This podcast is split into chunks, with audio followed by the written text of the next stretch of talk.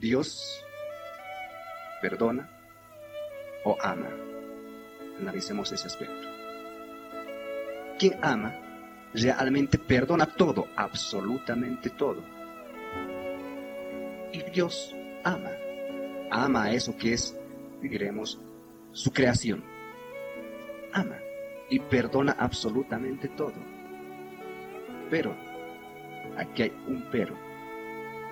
Para que alguien pueda decir, perdóneme usted esto, tiene que reconocer un error. ¿No es verdad? Y si alguien no reconoce un error que haya cometido, ¿cómo va a pedir siquiera disculpas? El animal racional es demasiado orgulloso, demasiado engreído. No quiere reconocer sus errores. Y si no reconoce sus errores, ¿cómo realmente va a saber alguien que está arrepentido o que quiere rehacer su vida o que quiere mejorarse? Entonces tendría que haber una expresión, una necesidad. Y eso que es Dios, conforme se interpreta literalmente, envió, dice también el texto bíblico, a sus profetas para que a ellos les escuchen y vuelvan sus ojos a Dios.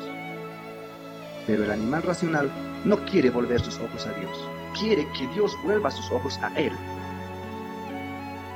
El animal racional no quiere dejar de arrastrarse, quiere que Dios venga y se arrastre junto con él. Ahora, es una interpretación literal la que usted da. Dios es amor. Y el amor no puede condenar, no concebimos jamás un Dios de la venganza, un resentido, un resentido teísta, un Dios que si no lo aman, que si no lo adoran, tenga que lanzar fuego y diluvio sobre un género llamado humano. No aceptamos, no concebimos semejante tipo de deidad. Dios es amor. Dios no es un Dios de venganza como sostienen ciertos testigos. Pero para la concepción de la cruz Dios es amor. Y Dios no castiga. Dios no se venga. Dios no mata con los elementos. Dios ama. Hay que entender muy bien la Biblia. Cuando uno realiza una acción ex, sufre las consecuencias de su acción, sean esas consecuencias positivas o negativas, de acuerdo con la acción. Si uno siembra rayos, cosecha tempestades. Si uno siembra papas, no va a cosechar rosas. Y si alguien sembró maldades, cosecha maldades. Pero esas siembras y esas cosechas son estrictamente personales, humanas, si se quiere. Dios jamás ha castigado al género humano de esa manera. Esa es una calumnia contra Dios.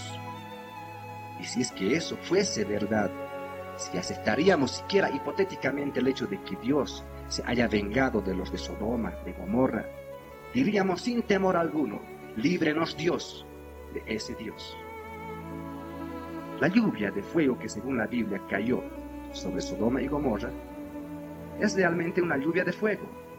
Sodoma y Gomorra es una referencia a países atlantes. Los atlantes conocieron lo que es la guerra atómica. Los japoneses conocen lo que es las consecuencias desastrosas de una bomba atómica. Llovió fuego sobre Hiroshima y Nagasaki. Llovió fuego sobre Sodoma y Gomorra. La historia se repitió.